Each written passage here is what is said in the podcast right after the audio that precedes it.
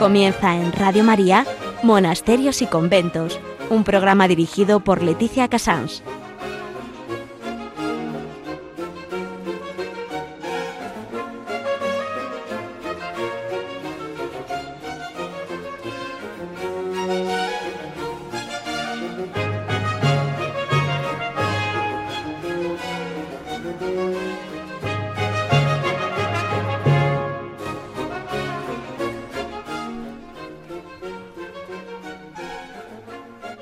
Días a todos ustedes. Son las 11, las 10 en Canarias. Estamos en Radio María, en monasterios y conventos, con toda la ilusión de preparar estos últimos días del Adviento, eh, con toda la emoción y la esperanza de Nuestra Señora, acompañándola a ella, como siempre, desde Radio María, eh, en sus sentimientos de este momento. Vamos a, dar paso un poco a todo el conjunto de hoy.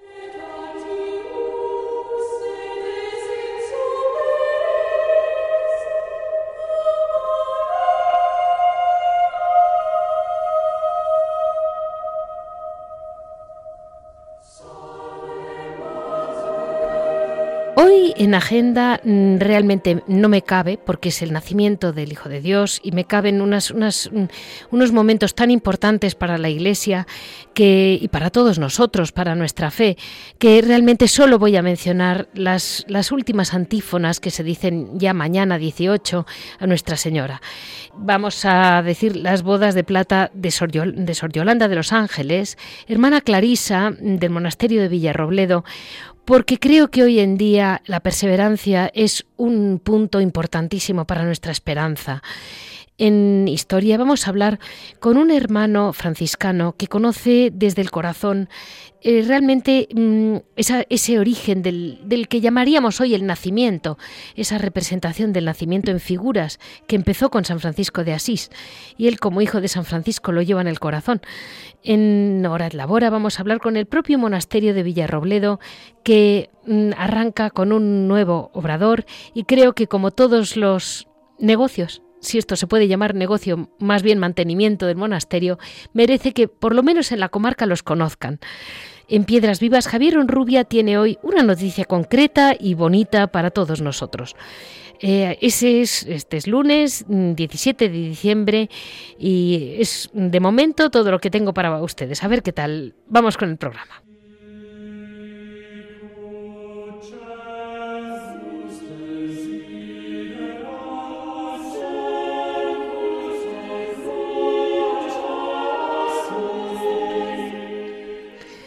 Del mismo modo que esta canción nos recuerda cómo San Agustín decía, cómo, el ciervo acude a la fuente, estos son mm, los cantos de mañana, Nuestra Señora de la Esperanza, y quería solamente decírselos y traducírselos las famosas antífonas de la O. Son siete. O sapiencia, sabiduría, palabra.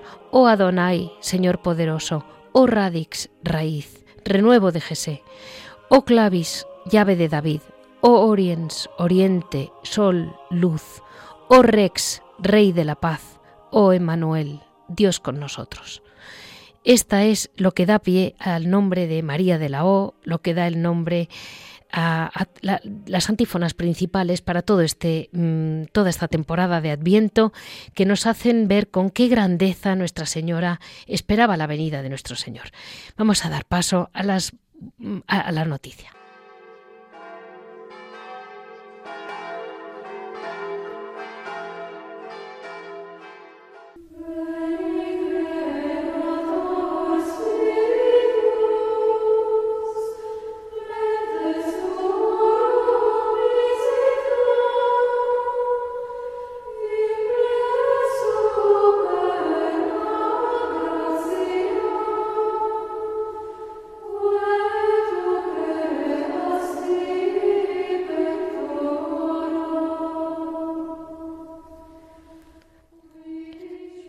Como más o menos un mes recibí con muchísima ilusión la, noticia de que mm, Sor Yolanda, que al final acaba siendo para mí, realmente la adoro, es una clarisa mm, del pueblo de Villarrobledo, eh, en La Mancha, es una mujer que realmente ha luchado mucho por cada detalle de su monasterio y que vive muy profundamente la vida de la comunidad. Y me ha hecho mucha ilusión recibir eh, su noticia de que eran sus bodas de plata. Y yo le dije a ella, eh, en Adviento quiero hablar. Y me decía, ¿y qué tiene que ver? Y yo le decía, hoy en día la gran esperanza viene de la perseverancia, de la paciencia. Eh, es una cosa que no se me borra pensar lo agradecidos que estamos todos a las hermanas y a los sacerdotes, a todos los que viven con fidelidad su vocación y no es que resistan, es que están sonrientes y están donde, donde el Señor quiere que estén sin buscar su propio yo. Y eso creo que tiene un mérito enorme, cada vez más quizás. Eh, así vamos a dar paso a, a Sor Yolanda. Sor Yolanda, muy buenos días. Muy buenos días, Leticia. Muy buenos días a todos los oyentes de Radio María. Mire, Sor Yolanda, yo creo que vivimos en un mundo en que a veces como que falta esperanza, porque yo creo que además está hasta manejado, porque los medios de comunicación nos ponen unas noticias horribles una tras otra y al final la gente acaba deprimida. Y yo pensé cuando recibí su noticia, ¡ay, qué ilusión! Una hermana que es perseverante, una hermana que lleva 25 años con lo torbellino que es, porque es usted el torbellino del convento, que eso lo sé yo por otras hermanas. y, ahora le digo, realmente, ¿cómo se puede ser, cómo, cómo ha ido Sor Yolanda convirtiéndose en una hija de Santa Clara?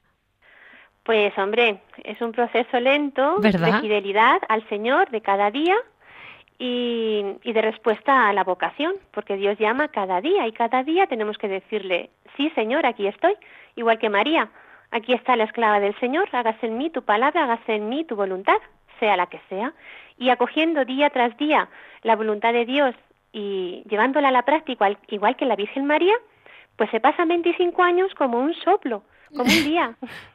Mire, mm, hay una cosa que desde fuera muchas veces como que choca, dice, pero a ustedes no se les hace mm, monótona, pesada la vida, porque claro, la gente en la calle tenemos hijos o nietos o, disgustos o alegrías, pero como humanamente hablando, eh, te ocurren muchas cosas.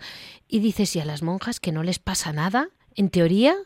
Y sin embargo, todas ustedes dicen lo mismo. Usted sobre todo aquí está con 25 años, una mujer joven que ha pasado 25 años con una sonrisa. En teoría pocos sobresaltos. ¿Cómo es la vida de la mano del Señor? Pues el Señor cuando nos llama nos dice a cada uno en el Evangelio, coge tu cruz cada día y sígueme. Eh, la alegría, la esperanza no están reñidas con la cruz y con el sufrimiento, eso es lo primero. Yo cuando entré al convento, como bien dice la palabra del Señor, el Señor cargó sobre mí pues la cruz que cada día tengo que llevar en pos de Él y feliz y contenta porque eh, la alegría, la verdad es que se encuentra abrazando a Jesús, a Jesús crucificado, como dice la Madre Santa Clara. Abrázate como Virgen pobre a Cristo pobre. Si con Él sufres, con Él gozarás cuando te viene una pena, cuando te viene un dolor, un sufrimiento, una contradicción, eh, te acuerdas de lo que dice San Francisco, tanto es el bien que espero, que toda pena me da consuelo. Y, eres feliz. Además, eh, lo que estabas diciendo, que el mal, de la esperanza, el mal no tiene la última palabra. Nuestro Dios es un Dios fiel que cumple sus promesas. Los profetas anunciaron que el Salvador nacería de la Virgen María y el Salvador nació. Y, el Salvador sigue viniendo y el Salvador sigue naciendo y Dios está en el mundo, está entre los hombres, el reino ya está en medio de nosotros.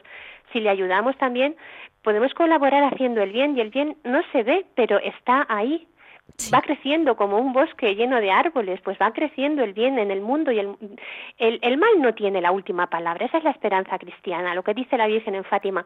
Al final, ni el Inmaculado Corazón triunfará. Por muy negras que se pongan las cosas, la esperanza nos tiene alegres porque nuestro Dios es un Dios fiel.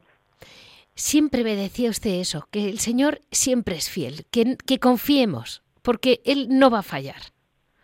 No, no puede fallar, nosotros sí podemos fallarle, pero Él nunca puede fallar porque cumple su promesa. cumple su promesa y nos va a resucitar el último día y nos va a recompensar el bien que hagamos.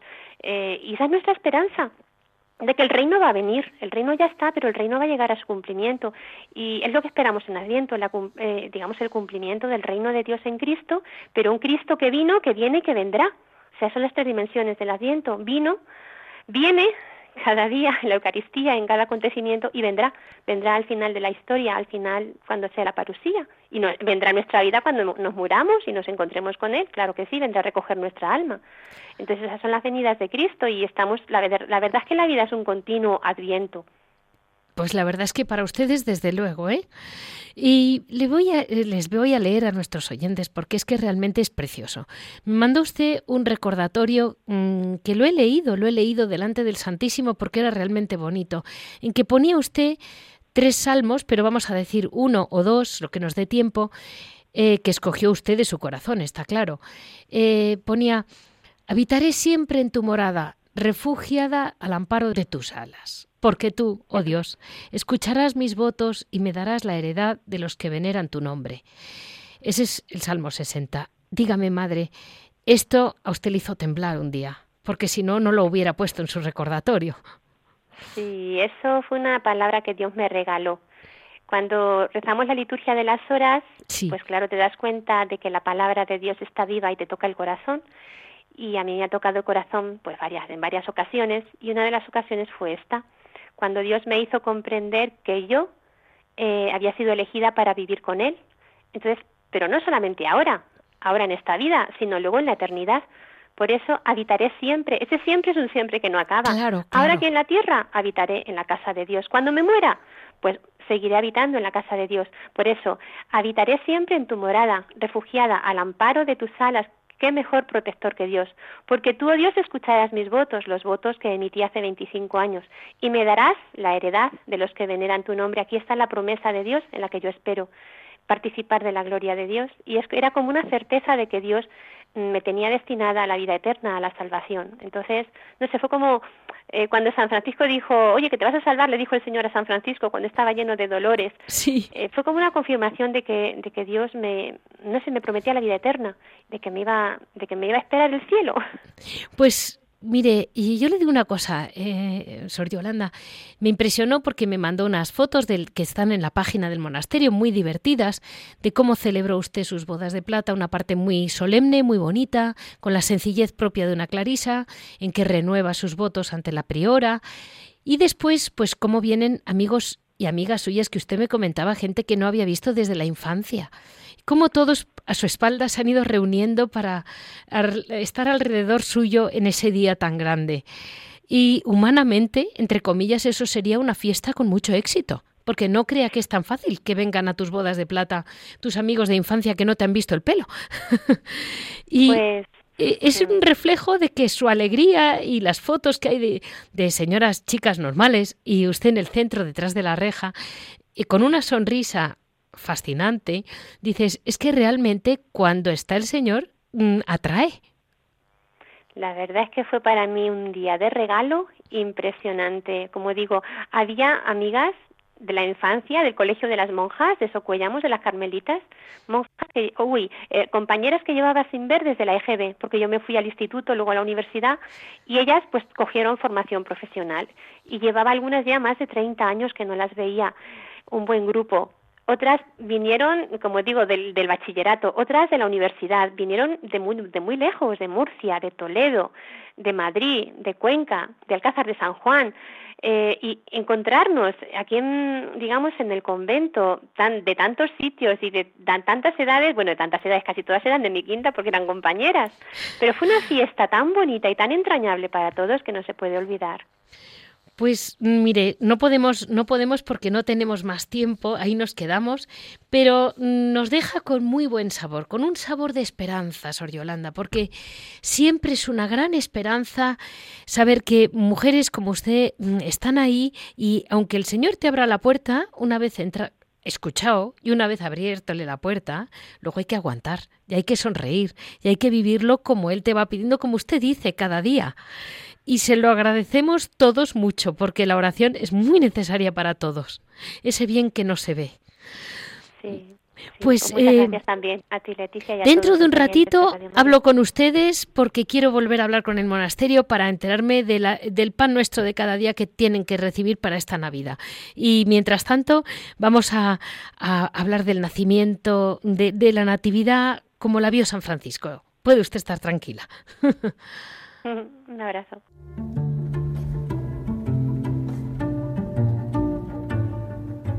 Cuando decimos que en Adviento pedimos la venida del Salvador, no hablamos de teorías. Realmente, nuestro mundo está herido por el egoísmo, la autosuficiencia, la indiferencia, las mil adicciones que nuestra sociedad fomenta.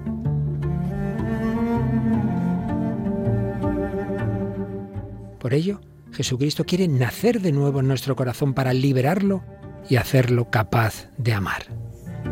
Radio María quisiera ser instrumento de la Virgen para invitar a todos los hombres a prepararse al nacimiento de su Hijo, el Salvador que necesitamos. Para ello, precisamos de tu ayuda, tu oración, compromiso voluntario y donativo. Puedes informarte de cómo colaborar llamando al 91 822 8010 o entrando en nuestra página web radiomaria.es. Radio María la fuerza de la esperanza. Hemos tenido la, oportunidad de escuchar a don Luis Fernando, que realmente me parece que todo su, su comentario es realmente el que debemos de intentar sentir todos en el corazón, ese nuevo nacimiento de nuestro Señor, hacerlo vivo, porque como decía muy bien Sor Yolanda en privado, es que la palabra de Dios es viva. Si leemos otra vez el nacimiento del niño en Belén y queremos vivirlo de la mano de Dios, seguro que vuelve a nacer el Señor en nuestro corazón. Para eso estamos en Radio María, para que nunca, nunca decaiga esa letra viva.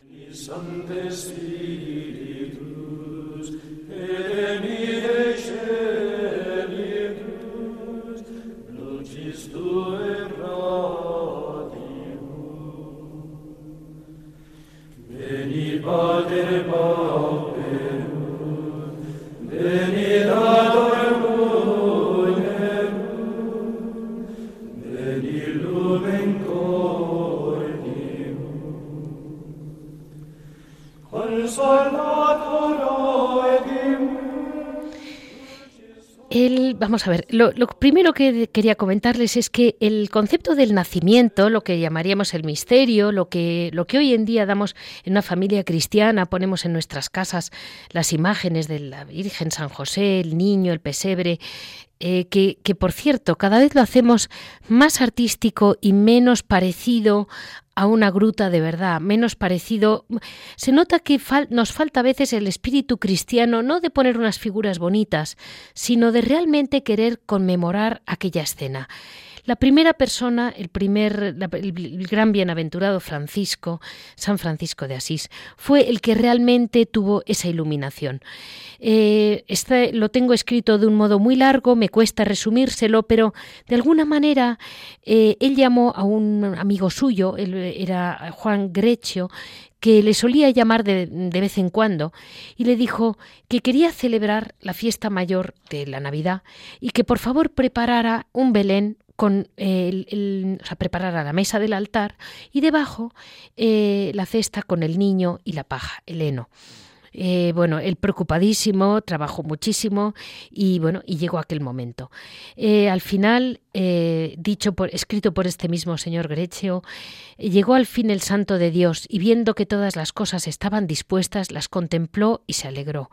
Preparaba el pesebre, se trae el heno y se coloca el buey y el asno. Allí la simplicidad recibe honor, la pobreza es ensalzada, se valora la humildad y Grecho se convierte en una nueva Belén.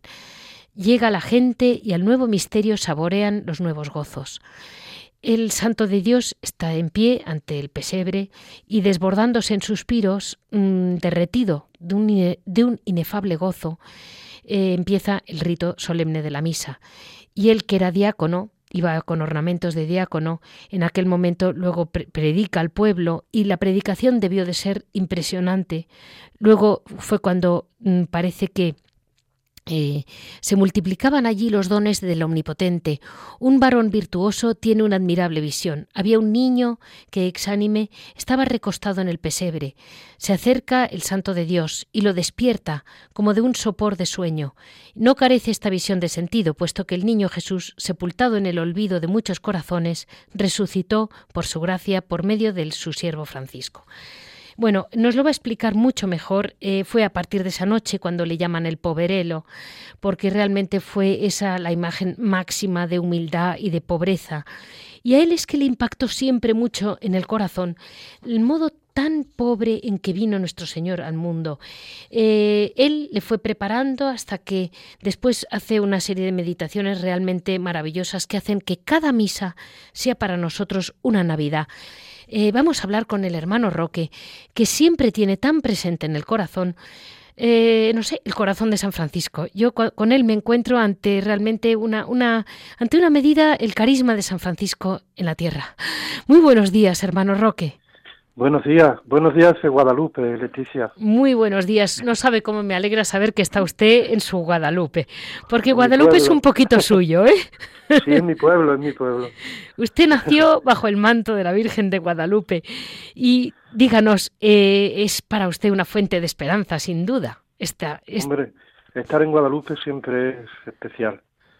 Se encuentra uno en mi pueblo, con mi gente, con la Virgen sobre todo, y con mi madre, Qué, ilusión. estos días está Guadalupe precioso porque el colorido en Guadalupe del otoño es muy, muy bonito. muy bonito. Es muy emocionante. Mire, me emocionó el otro día que leí que hay eh, no sé cuántos millones, como 6 millones que van a Lourdes al año, como 8 millones a Fátima y 80 millones a la Virgen de Guadalupe de México.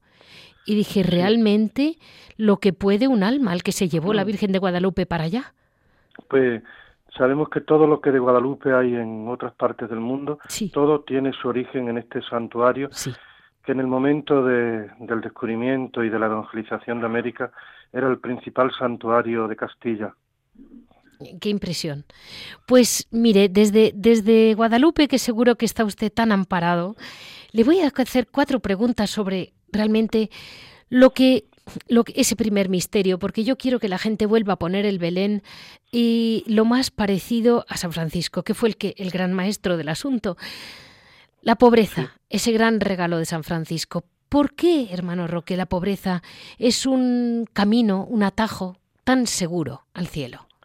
Pues nuestro padre San Francisco, que todos sabemos que era hijo de un rico mercader de Asís, de las más, familias más ricas de Asís, que había experimentado tenerlo todo, la fiesta, la juerga, eh, los amigos, muchos de ellos porque lo pagaba todo, que Francisco era muy espléndido, pues después de todo eso y se sentía vacío, pues conoce a Cristo y Cristo le lleva a la pobreza.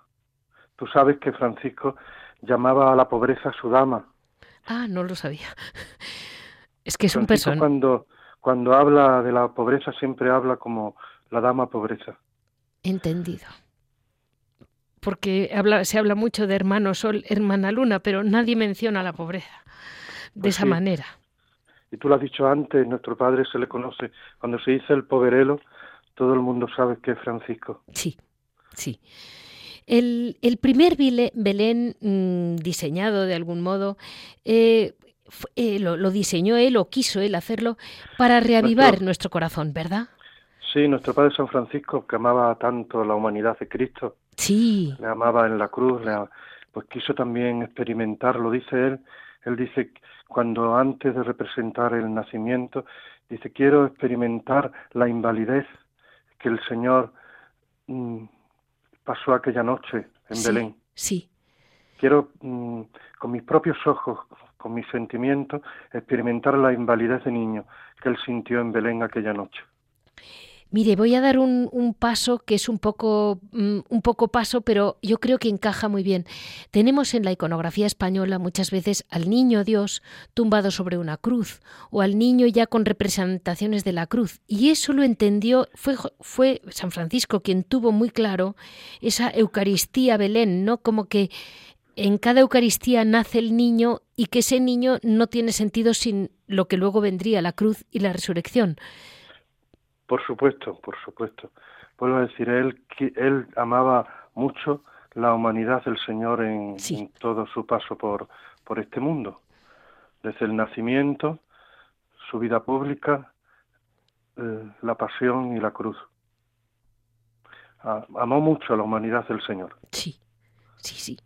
Y San Francisco acuna al niño. Esa es una imagen que tenemos mm, que por lo visto debió ser una, una, revelación, no una aparición o algo así. La piedad, por la piedad popular, como Francisco es el que representa por primera vez el nacimiento del Señor de una forma plástica, pues la ha colocado pues siempre al lado del, de la cuna. Nosotros en, en nuestros nacimientos pues siempre ponemos a Francisco adorando al niño al lado del niño junto a José y María, está siempre en nuestro nacimiento Francisco. Lo comprendo. ¿Y San Francisco? estuvo, Francisco estuvo eh, precisamente este año, hace 800 años, que Francisco visitó Tierra Santa. Mm. Y bueno, pues tuvo aquella gran experiencia de los lugares del Señor. Y eso también influyó en que él quisiera en Italia representar una nueva Belén. Grecho, yo he tenido la suerte de estar varias veces en Grecho, en una, en una circunstancia, viví una semana y celebré allí precisamente el día de San Francisco. Y bueno, pues Grecho es verdaderamente es una nueva Belén. En Grecho, en la gruta donde se, donde Francisco aquella noche de 1223 representó el nacimiento ayudado por su gran amigo de Grecho, Giovanni. Sí. Tú ya lo has dicho antes. Pues Grecho tiene los mismos privilegios que, que la Basílica de la Natividad. En Grecho se puede decir durante todos los días del año la misa del nacimiento. Ay, Y está hermanado con Belén. Es una nueva Belén. Y, de hecho irá gente todo el año para una nueva Belén. Sí, sí, sí, sí. Francisco estuvo hace no mucho tiempo en estos días de Navidad, el Papa Francisco. Es que mm, a mí me impresiona muchísimo mm, porque creo que nos falta maternidad, nos falta ternura. Creo que el corazón se nos está haciendo duro en conjunto. Pues Francisco se derretía ante el niño. Eso, eso eh, quiero yo, un hombre que se le derrita el corazón ante el niño. Eh, eh, él nos decía, él nos decía a nosotros que esa noche mm, era la fiesta principal, era la fiesta de las fiestas, la llama él, porque comienza la salvación del hombre. Y dice que quiere que esa noche coma carne hasta las paredes. Ya mucho tiempo antes de él representar el nacimiento en Grecho, en el año 1209, muy al principio de la aprobación de la forma de vida de Francisco, en un lugar de Asís que se llama Ribotorto, que fue el primer lugar donde vivieron los hermanos después de ser aprobados por el Papa, pues cayó la noche de Nochebuena en viernes, día de penitencia, y el cocinero que se llamaba Morico, Fray Morico, le pregunta a Francisco, hay que, hay que hacer penitencia hoy día de viernes. Y Francisco no se enfada, pero responde con fuerza, ¿cómo puedes llamar día de penitencia al día en que nace el niño? Hoy tienen que comer carne hasta las paredes. Como no pueden, tenemos que hacer caldo y untarla. Y hay que salir a los campos y hay que echar trigo y hay que echar migas de pan. Y si yo tuviera poder, daría un edicto para que Mm, los ricos estén obligados a dar de comer a los pobres y se eche doble ración de pienso a los animales. Que toda la creación celebre esta noche. La verdad es que mm, la verdad es que mm, espero espero que el día de la, misa de gallo no olvide se me quede en el corazón todo lo que me está diciendo. Y nos dice que echemos trigo, especialmente él tenía un cariño especial a las hermanas Alondra, porque eran las primeras que can son las primeras que cantan por la mañana, las primeras que alaban al Señor. Y padre, quizás nos falta esa, esa unión con la naturaleza tan grande que tuvo él, que nos hace como complicado entender eh, de una forma tan sencilla cómo vino el Señor al mundo de un modo tan humilde, tan sencillo, tan silencioso, eh, a través de la naturaleza, de una mujer y en aquel Francisco, como estaba enamorado de, Dios, pues todo, todo, todo le hablaba de Dios.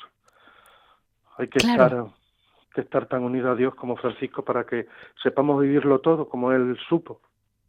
Pero bueno, ahí tenemos un ejemplo, tenemos que imitarlo. tenemos que imitarlo. Decían, no me acuerdo dónde leí que San Francisco era, el, sí, Chesterton, que escribió que eh, San Francisco era el hombre que mejor había eh, representado la imitación de Cristo en la tierra. Sí, tú sabes, Leticia, que a Francisco se le llama el otro Cristo. Sí. Porque supo seguir al Señor. Bueno, pues, y de hecho... Sin reservas, sin reservas. Sin reservas, sin reservas. Y de hecho salvó a la iglesia. Y hablando de... Habla, pero te estoy cortando un poquillo. No, no. Hablando de, la dulzura, una de las cosas bonitas que habla Francisco de la Navidad es cuando él dice, siento tanta dulzura. Cuando pronuncio Belén, que me paso la lengua por los labios porque la boca se me llenan de mieles. Eso es precioso. Eso es para meditarlo.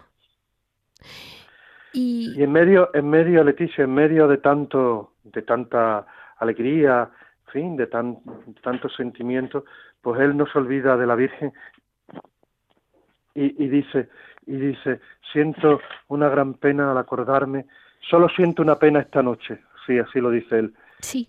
Acordarme de las penurias que pasó la Virgen pobrecilla. Bueno, pero yo creo que por otra parte es para ella también. Ella debía de saber lo que tenía entre brazos. pero Francisco, que amaba tanto a la Virgen, pues se conmovía ante esa, esos momentos que tuvo que pasar la Virgen Santísima. Claro, claro, claro. Es que mm, es muy impresionante la noche de Belén. Me impresionó mucho en un en, leí hace poco eh, el silencio con el que llega el Señor, como que tenemos que estar, dejar un poco los ruidos, los regalos, los centros comerciales, este mundo tan aturullado de ruido, para entrar un poco en la gruta de Belén y ante todo, que si el Señor quiere hablar, que el pobre pueda, porque es que no le, no le dejamos ni un minuto. Sí, sí, Hace pocos días pasó por, por nuestro convento un franciscano, como ya sabe, la orden franciscana es la custodia de, de la Tierra Santa, y pasó un franciscano que está en el campo de los pastores, que ha estado por aquí unos días, sevillano, y bueno, pues me hablaba de, de la grandeza de esa noche en el campo de los pastores, que es precioso, cómo se vive esa noche allí. Ay, qué bien. Que es que a mí me impresiona, por ejemplo, el, cuando se canta el Gloria esa noche, es, es realmente bonito. Esto, mm, de algún Dice modo... que se celebra, no sé si 60 misas esa noche en el campo de los pastores. ¿Y dónde está, padre? Allí junto a Belén. Ah, vale, vale. Es, un lugar que, que, lo, que lo guardamos también nosotros. Sí. Está, está a una distancia de Belén, pero no mucha. ¿Y es donde se supone que estaban los pastores aquella noche? Sí, sí, sí. Está, se recuperó, la recuperó nuestra orden. Sí. La custodia lo tiene muy bien adaptado, muy bien arreglado, las cuevas, un lugar muy bonito. Bueno, es que ustedes tienen toda aquella custodia completa. Sí, sí. nosotros, llamamos a la Tierra Santa la perla de las misiones. menudo lugar les ha ido a tocar con el... Llevamos ya 800 años 800. Mm, guardando los santos lugares y, y 800 que les dé Dios y, que sigan para adelante siempre con ese amor tan grande. Pues hermano Roque, muchísimas gracias con su profunda devoción a, su madre Guadalupe y, que muchas gracias Leticia y pido siempre por Radio María y aquí en Guadalupe con más fuerza todavía. Muchísimas y a quien gracias. No, y a quien no conozca Guadalupe que se acerque, que, que conocerá uno de los santuarios más bonitos que tiene la Virgen en el mundo. Sin duda, sin duda. Pues muchísimas gracias, hermano Roque, por darnos este toque de... es tan importante para todos. Eh, cuando se, se, está recibiendo tanto ruido, recibir un golpe de aire a favor de la humildad y del amor de aquel niño, que es clave, de aquel niño que, tiene que nacer. que sepamos vivirlo al estilo de Francisco, que seremos mucho más felices. Sí, pues aquella noche en Grecho, ya con esto termino, aquella noche fue una fiesta tremenda, eh, todo lleno de luces, de antorchas, la gente cantaba y fue, como ya hemos dicho, una nueva Belén. Y la gente aquella noche, si no me equivoco, lo vivió con él, o sea, se dieron cuenta que estaba pasando algo. Sí, fue, fue una noche grandiosa. Los montes ya cuentan las crónicas que se iluminaron de toda la gente que acudió de las comarcas del Valle de Rieti del centro de Italia y todo parecía, la noche era como el día, clara como el día. Uy. Y, y, ya con un detalle, eh, la gente guardó el heno donde aquella noche se colocó el niño, cuentan las crónicas durante muchos siglos, y que fue, fue un heno milagroso, que sobró muchos milagros. Ay, sí, y que curaba animales también. Sí, sí. O sea, que es. Mm, eh, la verdad es que mm, con 800 años de historia y la riqueza de San Francisco es difícil, pero para la Navidad a mí siempre me viene, cada año me viene más. Cuanto más les conozco, peor. Más, más, más me viene eh, la imagen de San Francisco.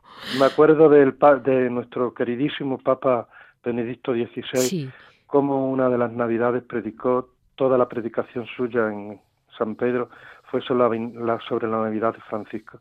Como todas sus cosas, fue preciosa aquella predicación. Pues la vamos a buscar, la vamos a buscar porque realmente yo tengo un par de frases de Benedicto sobre San Francisco, pero me imagino que será un, un trocito de todo lo que fue aquella. Como, como todas las cosas de Benedicto, magnífica. Estupendo. Pues bueno, muchísimas gracias por estar con nosotros y le volveremos a llamar, no lo dudo. Paz y, bien. Muchas gracias.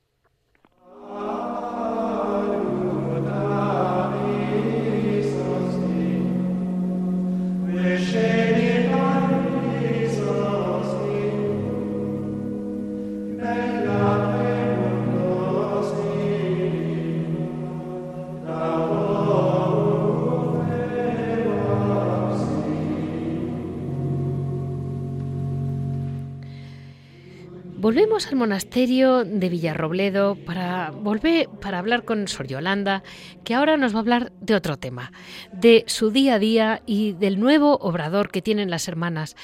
Eh, además de nacer el niño en Navidad, en este Adviento nace un obrador. Muy buenos días, Sor Yolanda, otra vez aquí dándole la lata. Muy buenos días, Leticia y a todos los que están oyendo por medio de Radio María. Bueno, acaban de abrir un obrador que yo quiero que lo sepan en toda la Mancha. Mm, Villarrobledo está muy cerca de Alcázar de San Juan. Para los que vayan viajes de Navidad para aquí, para allá, que ahora la gente se mueve mucho, eh, las carreteras que toquen cerca de Alcázar, que sepan que en las clarisas de Villarrobledo han abierto un nuevo obrador. Y, mm, hermana, ¿qué es lo que se les ocurrió? ¿Qué es lo que les vino a la mente para abrir un obrador? Porque da mucho trabajo. Pues la verdad es que tenemos hermanas jóvenes y las hermanas mayores pues ya van para mayores. Sí. Entonces el día que nos falten las hermanas mayores, porque tenemos tres ancianitas y digamos que el medio de subsistencia que tenemos es hacer escapularios y las pensiones y las limosnas. El día que se nos mueran las mayores con los escapularios no podemos vivir porque eso es muy poquito el ingreso que da. Pues pensamos en, en hacer dulces porque la verdad es que por aquí, por los alrededores, no hay ningún, ningún obrador de monjas. Y teniendo gente joven que puede trabajar, claro. pues dijimos, vamos a abrir un obrador. Y mm, se puede decir que empezamos ahí un poco como de mm, un poco de experiencia, empezamos el primer año, eh, para Navidad hicimos unos pocos para los bienhechores, el segundo año pues otro poquito de experiencia, ya va tomando fuerza, pero ya este año, si Dios quiere, ya, ya con el registro sanitario, pues ya pues ya lo, hemos inaugurado para que la gente pues pueda acercarse de cualquier sitio, puedan llevárselo a las tiendas o a los comercios, porque la verdad es que los dulces de las monjas son muy apreciados en todos sitios y ya pues es un medio para ayudarnos a subsistir. Por eso hemos pensado en el obrador y la verdad es que nos gusta a todas. Es un trabajo muy bonito, muy bonito hacer dulces, porque dar dulce es dar amor. Eh, Entonces es un poco también como ejercitar la, la, maternidad, porque cuando, el, mm, a lo mejor digo un disparate, pero eh, todos tenemos dentro un niño, digamos, la, la Virgen María amamantó a su niño y la leche materna es una leche dulce. Sí. Entonces, yo no sé si será por eso o por qué será, pero Casi siempre el dulce nos recuerda a la leche materna, nos recuerda el amor de la madre. La Virgen María ha sido madre y amamantó al niño Jesús. Entonces ahora en Navidad pega tomar dulce también en recuerdo de la, de la madre, en recuerdo del niño. Ah, vale. Pues mira, ahí nos ha contado una, una, una, versión muy poética. Dígame, dígame, Sor Yolanda, ¿qué dulces están haciendo? Pues estamos haciendo 12 variedades de dulces, que no tengo aquí la chuleta delante, pero de memoria de lo que me acuerde, Pues estamos haciendo tejas, tejas de la Virgen, como aquí está la Virgen de la Teja, pues pega servir tejas, tejas de la Virgen. Era una, eh, obligación. Sí, suspiros de almendra, que son unas madalnitas de almendra, tienen mitad almendra, mitad azúcar, y, y, esas no tienen gluten. Suspiros de almendra, cordiales de almendra, que están riquísimos, tienen también pura almendra, y bueno, quien los ha probado ha dicho, esto es lo mejor que tenéis, los cordiales. Vale. Estamos haciendo pastas de nueces. Bien. Pastas de almendra, que también es muy parecido al mazapán, porque tiene mucha densidad de almendra, las pastas de almendra. Estamos haciendo roscos de almendra, negatitos de almendra. Eh, también luego sin almendra tenemos las flores, flores de anís, eh, bocaditos de limón. Mm, ¿Y qué más tenemos por ahí? Bueno, pues tienen una variedad grande. O sea, que arrancan con un, vamos, una pastelería en toda, con todo su orden, vamos, con todo tipo de cosas. Sí, gracias a Dios hay donde, donde, donde se puede elegir, sí. Y, la verdad es que la gente que lo ha probado pues nos felicita. Dice, vais perfeccionándolos, vais perfeccionándolos. Claro. Y lo bueno es que también tienen un postre que no, me ha, dicho que no son los cordiales, es, es el anterior, que, que pueden tomar la gente que no puede tomar harina. Ah, sí, también, sí. Está, el, digamos, sin gluten tenemos Eh, los cordiales de coco, que no tienen gluten, y, y los suspiros de almendra, que no tienen gluten. Luego eh, tenemos pastas de avena, que tampoco tienen azúcar, y las perunillas, que tampoco tienen casi azúcar, para quien no pueda tomar azúcar. Las perunillas tienen un 4% de azúcar y las pastas de avena también tienen un 4% de azúcar, o sea, un nivel muy bajito. Y además... Hay dulces para todos los gustos. Y además muy sanos. Sí, todo 100% natural, ¿eh? Y, y, y, nutritivos. Quien se come un dulce dice, oye, y además a buen precio, que no, no, no son caros. Pues muchísimas gracias porque no lo dude que lo vamos a comentar. Bueno, yo desde aquí todo lo que pueda y que corra la voz por, por toda la gente que está próxima y ya, ya iremos consiguiendo que luego lo vayan poniendo eh, en ventas, en, en ferias y cosas así. Eh, pues, Sor Yolanda, muchísimas gracias, que les vaya muy bien, porque ese monasterio realmente lo merece y por otro lado tienen los gastos de, de que de repente reciben peregrinaciones, reciben a mucha gente con lo de la Virgen de la Teja, que ya hemos hablado. Desde México, el día 13 de noviembre vino una peregrinación, desde México. Claro, y es que viene gente y ustedes tienen que recibir, sonreír y al mismo tiempo hacer dulces. Sí, sí, sí. La Virgen de la Teja, como ha dicho eh, el, el, hermano o el padre que ha hablado hace poquito, eh, está también un poco relacionada con la Virgen de Guadalupe, porque las dos imágenes están vivas. La Virgen de Guadalupe está viva porque conserva la temperatura del cuerpo en la tilma de Juan Diego. y es una ¿eh? imagen que está viva, vamos, que no se ha corrompido la tilma porque la Virgen está ahí. Y, y, luego, la Virgen de la Teja también es una Virgen que está viva, ¿por qué? Porque está creciendo. Una es dibujada por ella, otra ha sido moldeada por ella, por ella misma, por la misma Virgen. La Virgen de la Teja crece, la Virgen de Guadalupe, ella se ha, se ha pintado. Y ambas tienen la rodilla flexionada, las dos, las dos, las dos únicas imágenes que se ha hecho la misma Virgen, tienen la rodilla flexionada como que quieren venir al encuentro de quien la invoca, al encuentro de quien la necesita. O sea, como que diciendo, aquí me tienes, que soy tu madre, pídeme, que estoy, voy en tu auxilio. Las dos imágenes, la Virgen de la Teja y la Virgen de Guadalupe. Por eso cuando los, los hermanos estos de México, una mexicana se enteró de la Virgen de la Teja, sintió que tenía que venir a, a visitar con la Virgen de Guadalupe a la Virgen de la Teja. Y tenemos fotos de, pues eso, de la peregrinación en nuestro monasterio, la Virgen de Guadalupe. Eso fue para nosotros, bueno, algo, algo inolvidable. eso, por eso lo he querido comentar, que es un monasterio que hoy en día iba a ir a más, porque la Virgen de la Teja ya está, como usted dice, viva, y, está ya yendo gente de todas partes y necesitamos ayudarlas. Así que ahí estamos. Muchísimas gracias, Sor Yolanda, por todo su testimonio de hoy, por, por todo, por todo lo que hacen por nosotros, eh, viviendo así y rezando día a día como pues gloria al Padre y al Hijo y al Espíritu Santo. Las gracias al Señor. Pues nos veremos en otra ocasión, Sor Yolanda. Vale, un saludo. Feliz Navidad. Gracias.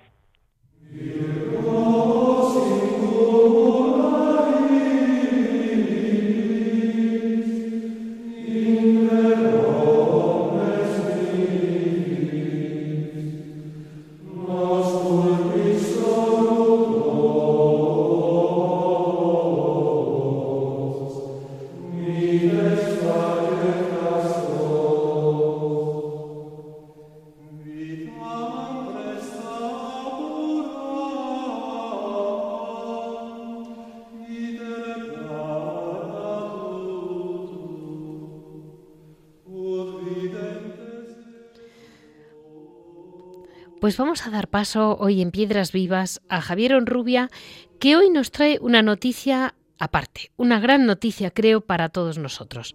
Buenos días, Javier. Buenos días, Leticia, ¿qué tal?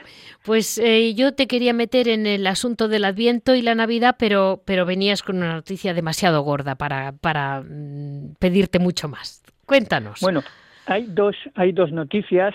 Hoy precisamente hoy se inaugura en, el Cerro de los Ángeles, en la iglesia de las Carmelitas Descalzas, el precioso y maravilloso Belén que montan todos los años, que es verdaderamente una catequesis, pero increíble, ¿no? Entonces yo invito quien pueda acercarse a la iglesia del Cerro de los Ángeles de las Carmelitas a visitar este Belén que hoy ha abierto sus puertas y no se van a arrepentir porque yo que me gustan mucho los Belenes y he visto muchos, este me impresiona cada vez más. Todos los años que lo veo encuentro una cosa distinta, ¿no? Y creo que es muy importante.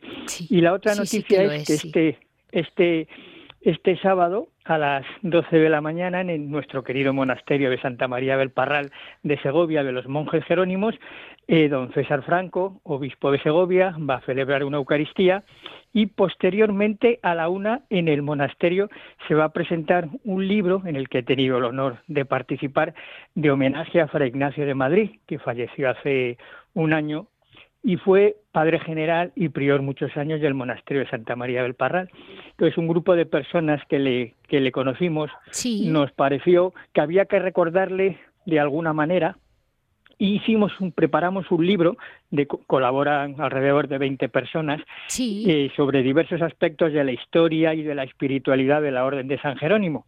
Pero resulta que como el Espíritu Santo es así, como estamos en manos del Padre y el Padre nos lleva por donde Él quiere, ¿no? Y cuando te dejas caer en sus manos y ves lo maravilloso que es, pues resulta que fruto del trabajo, digamos, intelectual, académico de este libro, pues resulta que surge la idea de que la Orden de San Jerónimo no es un objeto de museo, no es una cosa para estudiar solamente, sino que tiene un carisma dentro de nuestra Iglesia que merece la pena vivirse.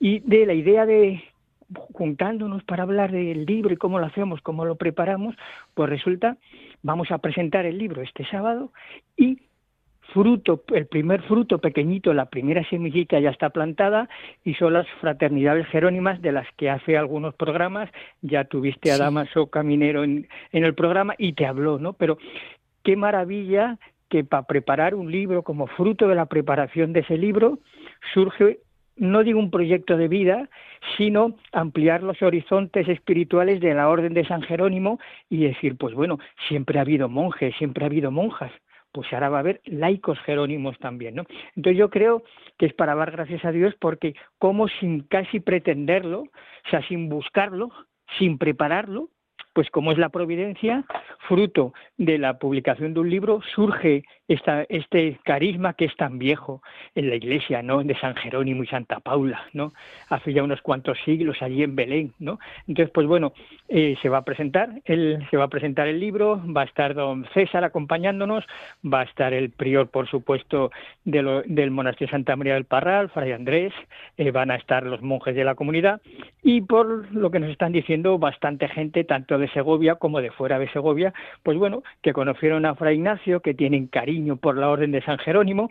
Y bueno, allí estaremos, allí estaremos, supongo que pasando mucho frío, porque en Segovia ya se sabe que estas fechas son de frío, pero nos vamos a calentar con en el ambiente monástico del Parral, nos vamos a calentar eh, recordando a, a, Fray Ignacio y sobre todo iniciando este este camino no tan bonito de escucha en silencio de la palabra que es el carisma de la, de la Orden de San Jerónimo. ¿no? Yo creo que son dos buenas noticias. Javier, el Belén de siempre. Esta, esta, mm, esta, es, la, es la misa, ¿a qué hora es? ¿Es el... La misa es a las, a las 12 de la mañana. El viernes 21. No, el sábado, el sábado. Sábado, 22. Sí, el sábado, el sábado 22 a la, es a la, es a la a las 12 la misa vale. y luego a la una, o sea, una hora después, se, se, hará la presentación de la presentación del libro en el, en el mismo monasterio, ¿no? O sea que, como se suele decir, un, un marco incomparable. Vale, Son marca incomparable. Así que a ver si nos vemos muchos oyentes de Radio María allí, que supongo me han confirmado que muchos de Segovia sí van a estar. Es que, es, la verdad es que es una ilusión porque porque el día que se hizo la inauguración de las de los grupos, como los llamas, los oblatos que no son oblatos, este grupo sí, las fraternidades jerónimas. Pues las fraternidades, la verdad es que fue una pena que era el día de la patrona de Segovia y por eso yo creo que os falló mucha gente. Sí, don César ya avisó que no podía ir porque estaba en la misa de, de la, allí en el, en el, santuario de la Virgen de la Fuencisla y entonces no pudo ir, ¿no? Pero vamos, este, este, próximo, sábado, este próximo sábado sí va a estar, va a estar eh, en, la, Eucaristía y va a estar en la, en la presentación, ¿no? Y él, él nos ha dicho que tiene mucho interés en que estas fraternidades se den a conocer porque para Segovia es un orgullo tener el, monasterio de Santa María del Parral, ¿no? Entonces, pues bueno, hay una vinculación muy especial con la diócesis y todos los obispos siempre han demostrado mucho cariño al monasterio y a la orden, ¿no? Entonces, pues bueno, ya informaremos de cómo de cómo ha ido, pero vamos, ha habido diversos medios de comunicación, por supuesto Radio María de Segovia y otras otras emisoras y medios de comunicación, pues que han dicho que van a estar allí para cubrir la información, con lo cual pues estamos bastante ilusionados, ¿no? Pero no no por nosotros, no porque bueno, pues nosotros pues somos unos siervos inútiles, nunca mejor dicho, por lo menos por mi parte, ¿no? Pero que de un trabajo que parecía arduo así, de decir, bueno, vamos a hablar con la gente, a ver quién quiere colaborar, quién no quiere colaborar, la gente te pone pegas, yo no tengo tiempo ahora, yo no sé qué, yo es que ahora ya no escribo, es que bueno, pues cosas de esas o, eh, a lo mejor dentro de unos meses te puedo mandar la colaboración, no es que corre prisa, ¿no? Cosas así, impedimentos, ¿no? Dices, ¿qué necesidad tenía yo de meterme en este lío? Que encima luego la gente sale libre y dice, oye, ¿por qué no me dijiste a mí? ¿Por qué, te mandas una colaboración? ¿No has contado conmigo? Pues hombre, porque no podían, todos los amigos de Fray Ignacio no podían escribir en el libro. Pues un último detalle, Javier. Eh, me, antes lo has comentado, lo has dicho de pasada, como eh, San Jerónimo, que tenemos un poco en la mente que es como una orden de estudio, vamos a llamarlo así, eh, nace en Belén. ¿Cómo San Jerónimo se fue a Belén? Esto lo digo por encajarlo en este programa tan eh, especialmente vinculado con la, con la Navidad que está a punto de caer, con este final de Adviento y un poco eh, decirles a nuestros oyentes cómo eh, hasta el gran intelectual, el que encajó toda la vulgata, se fue a Belén a buscar los orígenes. Él quería estar junto a la gruta donde nació el niño, o sea, él quería estar lo más cercano posible a la palabra, ¿no? Entonces él se va allí, se va con con Santa Paula, se va con las hijas de Santa Paula, entonces de ahí se inicia este, este gran movimiento que no solamente es reconocido por, su, por el estudio de la palabra, sino por una cosa muy bonita y que se ha puesto de moda hace unos años, pero que viene del siglo IV, ¿eh? que es la hospitalidad. O sea, la hospitalidad jerónima, y creo que tú lo la conoces muy bien, la hospitalidad jerónima es proverbial. O sea, cómo te reciben en los monasterios, ¿no? Entonces, eso es una de las características de la orden, porque es verdad, siempre se piensa en el estudio estudio, ¿no? Pero no, la hospitalidad. O sea, Jerónimo dejaba los libros cuando estaba leyendo, cuando estaba escribiendo, lo dejaba para recibir a los huéspedes que iban, ¿no? Entonces, eso ha sido una constante y sigue siendo en los monasterios jerónimos y, por supuesto, en el monasterio del Parral, ¿no? Sí. La verdad es que eso no hay que olvidarlo nunca porque es fruto de esa contemplación de la palabra, ¿no? Es ejercer la palabra, vivirla, ponerla en práctica y una de las mejores formas la hospitalidad. Pues nos quedamos. un, buen broche para hoy. Sí, sí, nos quedamos con, con este cierre que realmente es una, una, noticia, una gran noticia. Y enhorabuena a todos los que estáis colaborando, porque los Jerónimos del Parral creo que nos necesitan a todos y por otra parte ellos tienen mucho, mucho que aportarnos y que enseñarnos. Sí, nosotros también les necesitamos, por supuesto. Sí, desde luego. Pues muchas, gracias, Leticia. Y un saludo. Hasta luego. Buenos días. Este ha sido el, sumario de todo el día de hoy. Eh, yo creo que mm, eran palabras demasiado grandes para poderlas resumir en tan poco tiempo, pero espero que esta Navidad nos haya afectado y que todos seamos capaces de vivirla, pues eso, más parecido a San Francisco, más eh, unidos a San Jerónimo, callados, en silencio y viendo la grandeza con que se puede mirar al niño Jesús. Eh, ya saben que para cualquier comentario, cualquier duda, me pueden comunicar siempre en monasterios y conventos arroba radiomaria.es. Monasterios y conventos arroba radiomaria.es. Muchas gracias hoy a Cristina, que cuando la cojo siempre le tocan complicaciones y, aquí está dando la talla como siempre. Enhorabuena a Radio María que sigue para adelante esa preciosa misión de Navidad de querer que mm, renazca en nuestro corazón todos los días nuestro Señor. Volveré con ustedes, ya ha pasado el niño Jesús.